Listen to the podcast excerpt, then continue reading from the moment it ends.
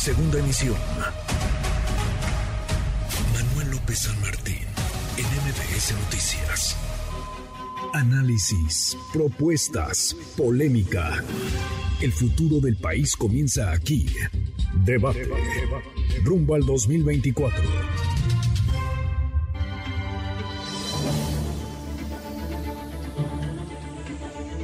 Seguimos mesa los lunes, ya están acá y les agradezco muchísimo. Ricardo Peralta, líder de la Alianza Patriótica Nacional. Ricardo, que te veíamos el fin de semana ahí en varios, en varios eventos de la Alianza. ¿Cómo estás? Muy, buenas bien, tardes. Muy contento. Estuvimos en la Ciénega, en la delegación de Clavo, una zona muy marginada de la Ciudad de México, llevando juguetes, pelotas y ropa a los niños de la Ciénega, que hay más de 7 mil familias, que ya platicaremos de eso.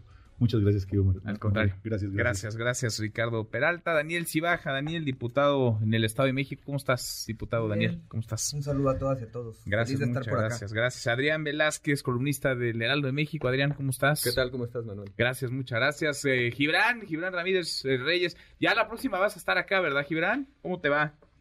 Ya la próxima semana voy a visitarlos, querido Manuel. Bueno. Todo bien, afortunadamente. Qué bueno, me da, me da gusto, pues eh, los ánimos están calientitos, hay muchas cosas.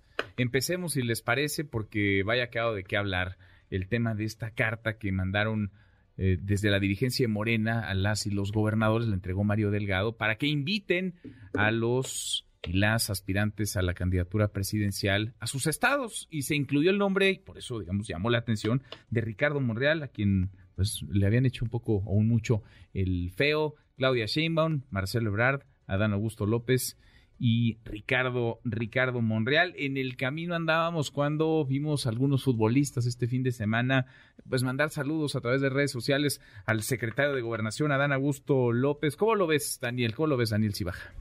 Pues mira, se confirma lo que habíamos ya anticipado hace unos meses, inclusive algunos de los compañeros de Morena se enojaron.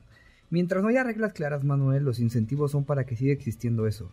En verdad, eh, lo digo sin ánimo de atacar porque nosotros no hacemos guerra sucia, contrario a lo que hace la compañera Claudia Sheinbaum y otros más que nos atacan con bots y guerra sucia. Vean mi Twitter, lo que hicieron o vean lo que subieron en TikTok. O sea, no hacen campaña Eh, sucia, nosotros no hacemos pero guerra atacan. sucia, pero fíjense. ¿Por qué, qué sí, subieron? sí ¿Que es te está lloviendo? o ¿Qué en No, redes? este, que el sabotaje y que unos TikToks burlándose de Marcelo, me parece Ah. que justo mientras no existen las reglas claras, Manuel, va a seguir existiendo eso. Qué tristeza que repliquemos lo que criticamos. El secretario de Gobernación haciendo actitudes del Partido Verde, que el INE ya ha dicho, ya ha confiscado. Y lo que está de por medio es en verdad lo que dice Ricardo, dice, está de por medio el proyecto del partido. Si eso les importara, no harían eso. Es una violación Tienes flagrante a la ley. Ricardo, porque ahora hay muchos Ricardo. Ah, bueno, no, Ricardo. Ricardo. No, tú, Ricardo, no, a los otros no los conozco, a ti sí te conozco.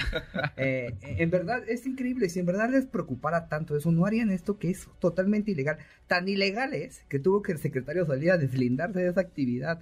Y repitamos, eso el presidente hace seis años lo, de- lo denunciaba, el presidente Andrés Manuel, cuando acuerden que, acuérdense que eso hizo el verde en veda electoral, apoyando a Peña Nieto. Y ahora hacen lo mismo los compañeros. Eso, en verdad, va a seguir haciendo eso, Manuel, porque hay Pero ya tendría que haber entonces reglas claras para el Claro, 24 claro, desde para- ahora. Internas, mientras no existan, pues claro que van a... Yo como si fuera aspirante haría lo mismo, pues yo quiero que me conozca la gente. Pues hay quien pone debate. espectaculares, hay quien pinta bardas, hay quien hace y campaña en imagínate, el, el- el secretario de Gobernación entregando tarjetas de bienestar. Ahí están las fotos. Ujú. Ok, entonces, ¿van a invitar a Ricardo Morel a entregar tarjetas del bienestar? Pues no creo, porque es Ah, senador. ¿verdad? no creo. Van a invitar a, a la jefa de gobierno a entregar tarjetas de bienestar de los programas del presidente, entregando las tarjetas en Sinaloa. En verdad, es que es increíble, Manuel.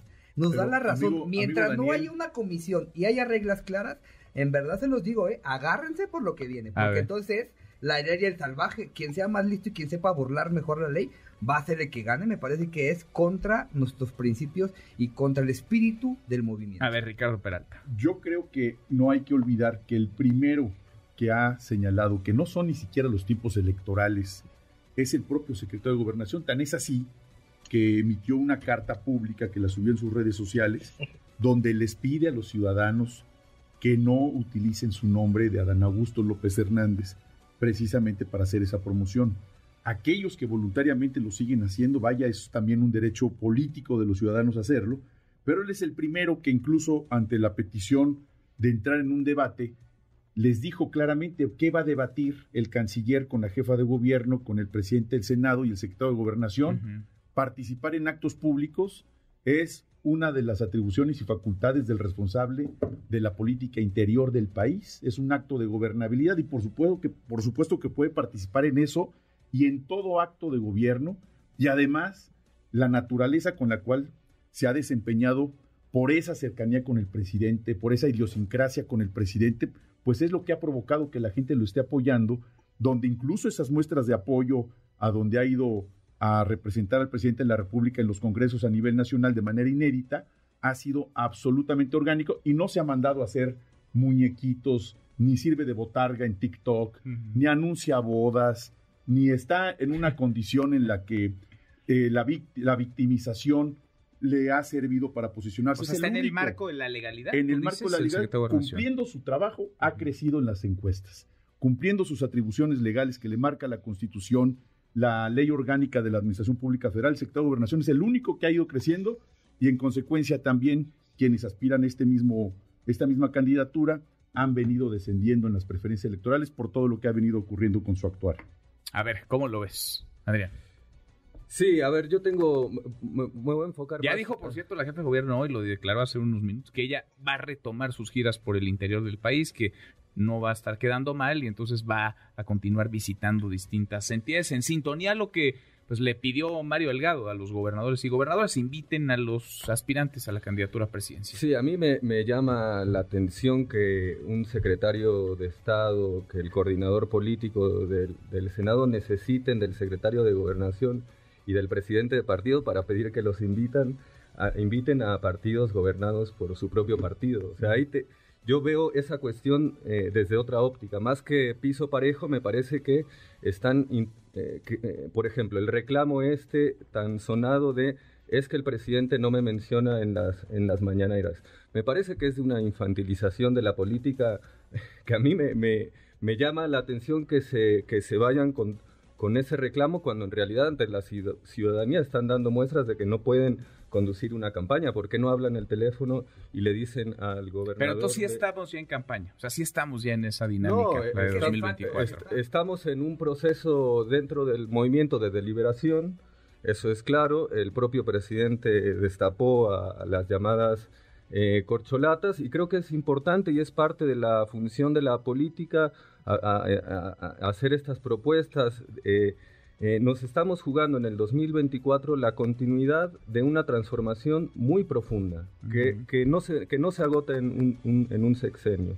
Ya lo dijo también el, el presidente, la lealtad no es a las personas, sino a los principios y al proyecto que es la cuarta transformación. Y en ese sentido no me extraña que a varios sectores del partido se sientan cómodos con Claudia, con la jefa de gobierno, como una garantía de esa continuidad. Por eso es que recibe tantas invitaciones. Ella va a estar asistiendo en la medida y en los tiempos eh, legales que, que se lo permitan. Generalmente está ocupando los fines de semana para eso. Hasta donde tengo entendido va a seguir asistiendo por ahora solo virtualmente porque bueno, hay un, un foco de atención eh, importante en el metro y su prioridad, lo ha dejado muy claro, es eh, la gestión en la Ciudad de México. Pero me parece totalmente normal que... que- Normal y legal también, diría. Sí, Sí es legal. los lineamientos legales están, están, están ahí y se deben de respetar. Particularmente no se puede destinar ni un peso del dinero público en campaña. Eso yo estoy totalmente de acuerdo. Ahora, tampoco nos asustemos de, de la, de la- de la práctica política, del, del hacer política. Esto de intentar resolver en tribunales lo que no te da para discutir en público, a mí me, me- me- me parece que tanto Ebrard como Ricardo Monreal tienen las, las tablas, las relaciones son eh, políticos de larga tradición como para hacerle una llamada a Durazo en, en Sinaloa y pedirle una invitación. O me llama la atención que no lo puedan hacer, que necesiten... Mira, este gobierno prohibió el, el outsourcing y lo que están haciendo es te- terciarizar eh, esa discusión. Entonces dices, es, pidiéndole a- es infantil que, Es- que se quejen de que eh, no los sí, mencionan el, y que el- no el los... piso parejo me parece invitan. que, que es eh, o, o esta esa que también dice no que hay una consigna de partidaria para apoyar a Claudio a Claudia tú le vas a decir a un diputado a una diputada federal que ya han manifestado su apoyo le vas a decir que actúa por consigna, me parece totalmente irrespetuoso. me parece una falta de respeto para la ciudadanía. A ver, Gibran, ¿cómo lo ves? Porque ya nombraron, ya mencionaron a, Ricardo Morales. ¿Era infantil que, que, se quejara de que no lo, lo mencionaban? Pues les parece infantil la ley y les parece infantil la democracia. Estoy de acuerdo en que nuestra ley electoral requeriría quizá algunos cambios, pero la verdad es que lo que se está haciendo es una abierta simulación eh, de parte del secretario de Gobernación, pues es utilizar el aparato de Estado para promoverse. ¿Y por qué sucede esto? ¿Por qué lo permite el presidente? Bueno, las últimas semanas, a raíz de la crisis del metro, que repito, Claudia, si tuviera un poco de amor a la Ciudad de México, debería de renunciar, que se vaya ya a hacer campaña, pero que deje a esta ciudad en paz, arreglar sus problemas. Ante la caída de Claudia, el presidente tiene un plan B, así como tenía el plan B de la reforma electoral, y ese plan B es Adán Augusto López Hernández. Es muy clara la operación que se está haciendo. Daniel mencionaba eh, la entrega de tarjetas de bienestar. Fue en Sinaloa, porque en Sinaloa eh, Adán Augusto tiene al mejor operador político local que hay en este país, por lo menos al que yo conozca, que es el maestro Héctor Melesio Cuen. Allá es donde más ha crecido Adán Augusto, allá le organizan sus pachangotas. Eso yo digo que es campaña, ellos dicen que es promoción creativa, etcétera, etcétera. De hecho, yo creo que fue a Cuen al que se le ocurrió esa cosa de estamos a gusto con Adán Augusto. Por cierto, decirle a Adrián que quien gobierna Sinaloa no es Durazo. Ya sé que suena así medio similar que el, norte, pero son estados distintos. y Durazo gobierna Sonora. Entonces. Eh, es Rubén Rocha, el gobernador de Sinaloa. Ese mero. Gracias, por la aclaración. Y entonces se está haciendo campaña, se está permitiendo y se está haciendo de la manera más cínica que se puede diciendo, ay, yo no, yo no sabía, yo no quiero. Y que salga en todos los medios, oigan, yo no quiero hacer campaña presidencial todavía gracias a los millones que me están apoyando en este momento. Bueno, es la ley que nos hemos dado y la práctica que eh, el obradorismo ha aceptado es la simulación. Yo creo que lo mejor sería que ya se pusieran reglas en el partido, que la gente renuncie a sus cargos, que le pongan coordinador de la soberanía nacional de nuevo, este, para no incurrir en ilegalidad, que se haga lo que se tenga que hacer, pero eh, con las reglas claras y sin utilizar. O sea, todos tendrían que dejar desde tu óptica, Gibran, sus cargos para ya meterse a esta, a esta carrera. Ricardo Monreal había dicho que se iba en diciembre, ¿no? Que en diciembre más bien anunciaría si se quedaba o se iba en Morena. Ya vamos en 20, ¿qué? 22, 23 de enero y ahí sigue Ricardo Monreal, Gibran. ¿Se va a quedar? Así es, él ya dijo, él ya dijo que se quede en Morena. Hay gente de los que platicamos con él que estamos en desacuerdo, que lo intentamos convencer de que nos vayamos ya. Em, pero la verdad es que él ha, elegido mantenerse con la militancia que se ha sostenido en sus principios democráticos y que cree que es posible recomponer el camino todavía desde ese aparato de partido. Algunos no lo creemos. Eh, ya, ya veremos si él sigue por la misma línea. Yo creo que sí, eso es lo que él ha anunciado. Pero sí, lo mejor sería que todo mundo renunciara a sus responsabilidades para que no estuvieran sacando provecho del presupuesto y de su posición de poder algunos como el titular de la política interna. Justamente, justamente, Ricardo Peralta, eh, te contesto, claro que es el titular de la política interna y claro que tiene que estar en actos de gobierno. Por eso tendría que renunciar, porque no se puede ser árbitro y jugador a la vez.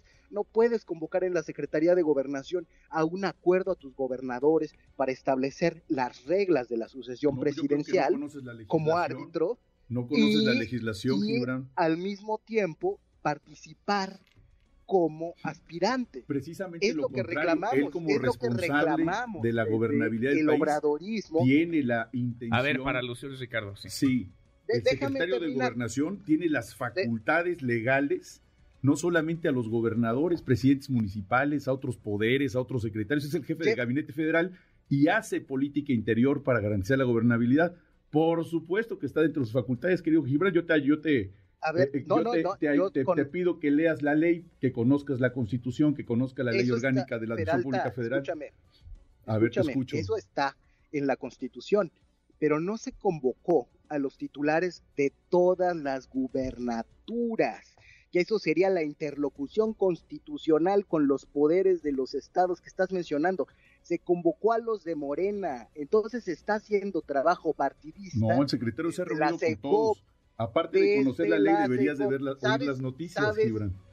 sabes perfectamente de qué reunión estoy hablando, de cuando se habló de esa carta. Puedes simular que no lo sabes, pero eran solo No, gobernadores no, de no Morena lo simulo, y lo lo único, conozco y conozco lo- también la ley, que la y cosa lo, que tú lo no sabes. único que se anunció como resultado de esa reunión fue una decisión partidista. No, no, no. Así fue y que lo busquen Totalmente en Google. No vamos a tu tomar el pelo a análisis. nadie. Tú como, como, como te mencionas como analista político, te falta también analizar la parte jurídica, que en eso sí evidentemente no tienes conocimiento alguno.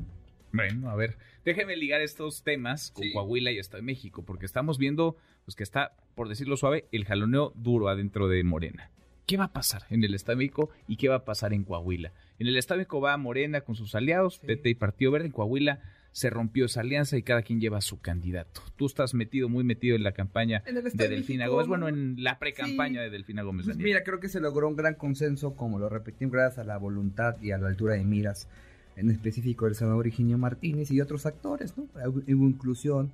Me parece que sí existieron reglas claras, Manuel. Sí creo que en estos temas sí está el principio básico de la democracia, que todos tengan la misma oportunidad de participar. Repito, eso lo dice Noroña. Noroña dice, a mí que me regalen dos días la Secretaría de Relaciones Exteriores o que me dejen ser dos días que me la fin de de semana. gobernación, dice, sí. claro. Y me parece, Manuel, que es verdad, porque no podemos estar solamente a favor cuando nos beneficia la situación política. Eso entonces quiere decir que no tenemos principios, que nada más estamos por la ambición, por el poder. Y me parece, Manuel, que eso sí, en verdad, eso va a dar al traste a nuestro movimiento. Porque, repito, claro que nos dice aquí Ricardo Peralta, el, el gobernador, el, el gobernador tiene el derecho y el secretario tiene el derecho, y- pero digo, como bien dice Gibran, no hay que, digo, entre gitanos no nos demos la mano. ¿A qué va el secretario de Gobernación a entregar unas tarjetas?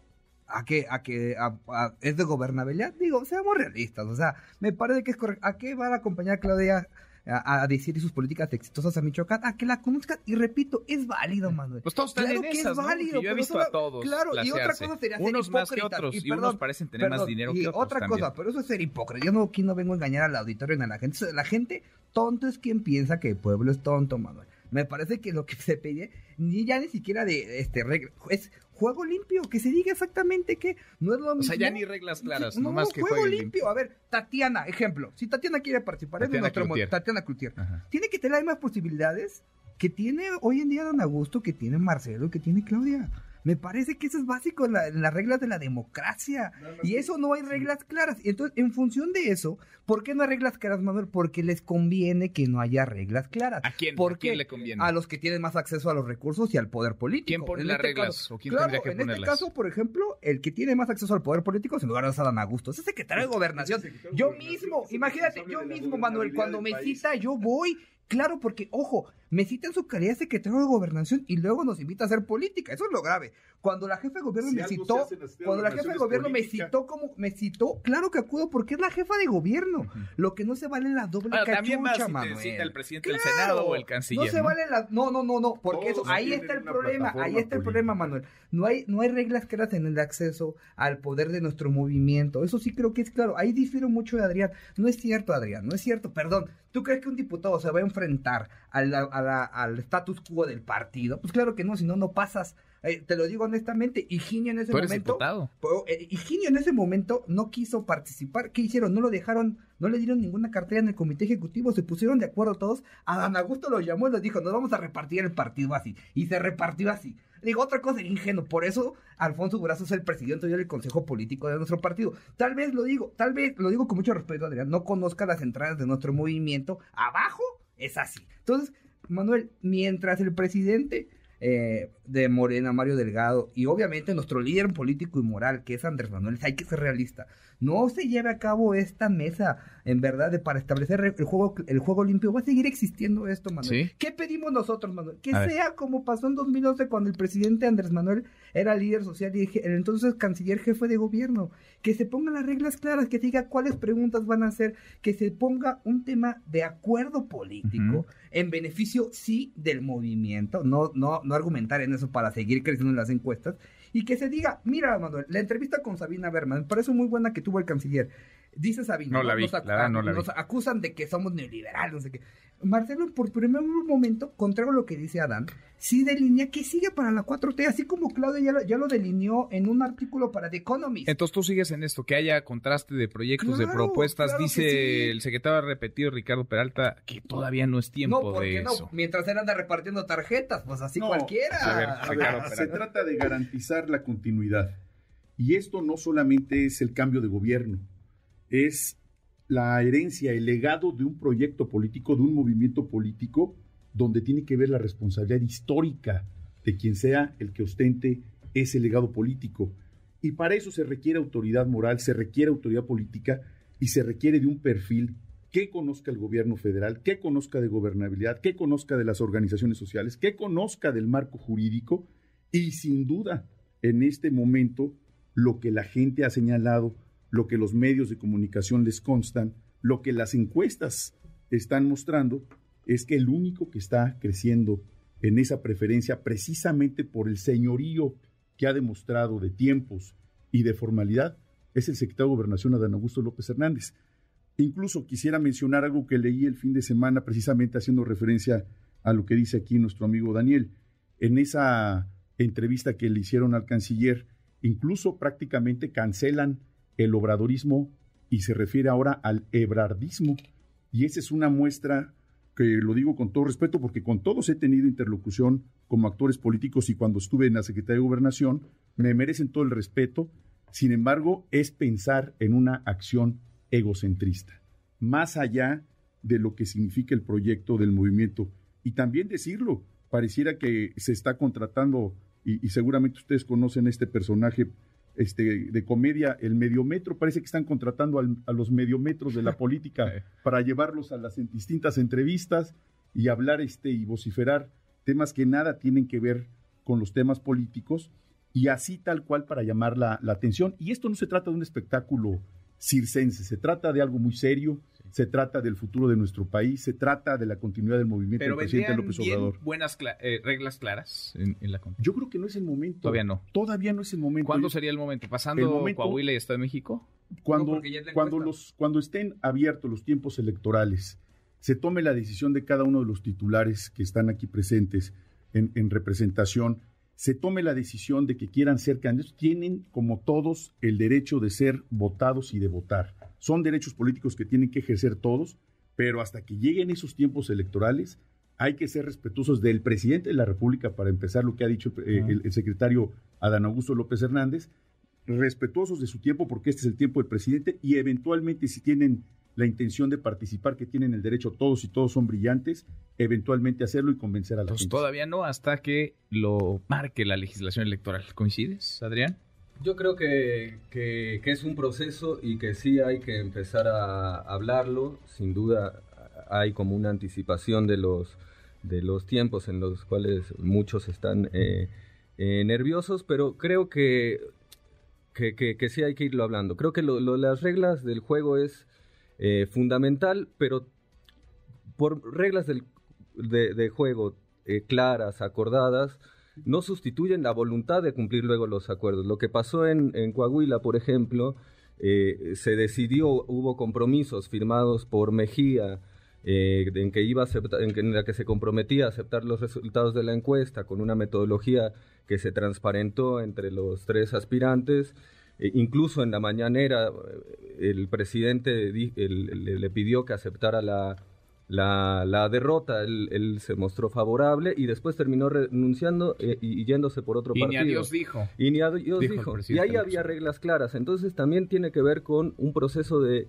de tiene que también entra en juego la voluntad política tenemos la responsabilidad de crear una cultura política al interior del movimiento en el que se pueda debatir eh, sin eh, caer en estos pedidos de piso parejo que lo único que hacen es limitar el tiempo que tenemos para, para hablar eh, de propuestas. Acá llevamos, no sé, ya 5 o 10 minutos en, un tiroteo interno, porque es una cuestión a un movimiento, y no le estamos dando a la ciudadanía explicaciones de qué queremos hacer en 2024, que es la discusión importante. Entonces, tendría que haber, digamos, un marco para caminar a esa conversación, por lo menos. Tiene que haber un marco, pero yo lo que quiero dejar muy en claro es que ese marco no sustituye a las personas. que la voluntad de acatar y de aceptar una eventual derrota es mucho más importante que el método de decisión, sea encuesta, o esas reglas, que tú puedes hacer las mejores reglas, pero si no hay voluntad de, de, aceptarlas y de aceptar la derrota y el que pierde, el que gana lidera y el que pierde acompaña, nunca vamos a poder encaminar esto. A mí me preocupa que llevan todos estos meses el equipo de Brad y Monreal pidiendo piso parejo y todavía no sabemos por qué quieren hacerse cargo de ¿Tú la. pones en la misma canasta Monreal y a Ebrard? cuando ganó el presidente por, punto 7, me, parece Marcelo lo apoyó. No somos iguales. ¿Pidió licencia ahí, Marcelo? Sí, pero sí se, pusieron las reglas claras y el presidente ganó por punto 7 y demostramos que no somos mercenarios como ahora, nosotros. Fíjense Respetamos. Cómo son, fíjense cómo son. Ni que fuéramos están, como están pidiendo la renuncia de todos los candidatos, ponen de ejemplo la del 2012 y Ebrard no tomó mm, licencia y el presidente viniendo como líder social le ganó y listo, se acabó. Ganaron 2 y 2 y punto 7 eh, y, el, canciller aprobó ni que fuéramos eh, como ustedes. decía un, no somos iguales. Un, mira, perdón que los interrumpa, pero precisamente con, con, esta, con esta discusión que además es parte de lo que le gusta a la gente que, que hay esas diferencias, se demuestra claramente que el sector de gobernación, cuando eventualmente sean los tiempos, es el único personaje político que garantiza la unidad del movimiento. Eso no es cierto es el único que garantiza ah, pues la unidad del movimiento, Adán Augusto López Hernández. Y lo vamos no, a ver no garantiza el movimiento ni en Tabasco, no pudo ni mantener la unidad en, Tabasco, se le dividió Tabasco en, el, país completo. Y nos vienen a vender aquí a decir que es que quien no conoce el partido. Bueno, se le reveló y le reventó el consejo del partido. En Tabasco al secretario de Gobernación. No nos vengan aquí a engañar, no nos vengan a engañar aquí. No es cierto. Ni, ni unidad en su partido, en el estado de su partido puede tener. No, no, no. A ver, ahí están los datos. a propósito de unidad, que puede garantizar la unidad no puede controlar, no puede controlar sus 40 consejeros estatales y quiere dice que garantiza la unidad de movimiento. Ricardo Monreal ha dicho que va a invitar a la plenaria a los senadores de, de Morena a Adán Augusto López, a Claudia Sheinbaum y al secretario de Gobernación. Van a estar los cuatro, no se han visto hace un buen rato, ah, Gibran. Manuel, Pío, Pío, López Obrador no dice eso, está en contra del, está en contra del secretario de Gobernación. Eso dice ah, Pío. Dijo que, que nada con el secretario. hasta en las mejores familias. no creo que él tiene que aclarar otros, otros temas antes. Lo bueno es que una persona no hace el movimiento. A ver, Gibran, ¿cómo, cómo lo ves? Ricardo Monreal invitando a pues, sus adversarios por la candidatura es el gesto de un demócrata, de alguien convencido del valor de la pluralidad. Es lamentable que en la plenaria de los diputados se haya tenido más bien el gesto contrario, el de la exclusión por parte de Nacho Mier. Ya sabemos que ese va a ser el tono, el de la simulación. Desde luego que es un poco extraño escuchar a compañeros decir que todavía no son los tiempos, cuando el que abrió la sucesión presidencial empezando a hablar de corcholatas y diciendo que se tenía que discutir abiertamente y de cara al público, es decir, que son los tiempos, fue el presidente de la República al que invocan como un argumento irrefutable de autoridad y a cuyo culto a la personalidad nos, nos invita Ricardo a, abonar, Ricardo Peralta, desde luego, diciendo que no hay que hablar más allá del obradorismo, que, el pecado de hablar del obradorismo estas cosas que se están generando, bueno, creo que también habría que atenderlo en eso, de que pues si son los tiempos, tiene que haber reglas claras. Y las reglas, eh, contrario a lo que decía Adrián, no han sido claras. La única regla ha sido la arbitrariedad. En Coahuila, ¿por qué mm, Ricardo Mejía creía que podía ser el candidato? Bueno, porque ya habían colocado algunos segundos lugares o terceros de las encuestas como candidatos. Y pasó en nuestro estado vecino en, Durango, que fue Marina Vitela.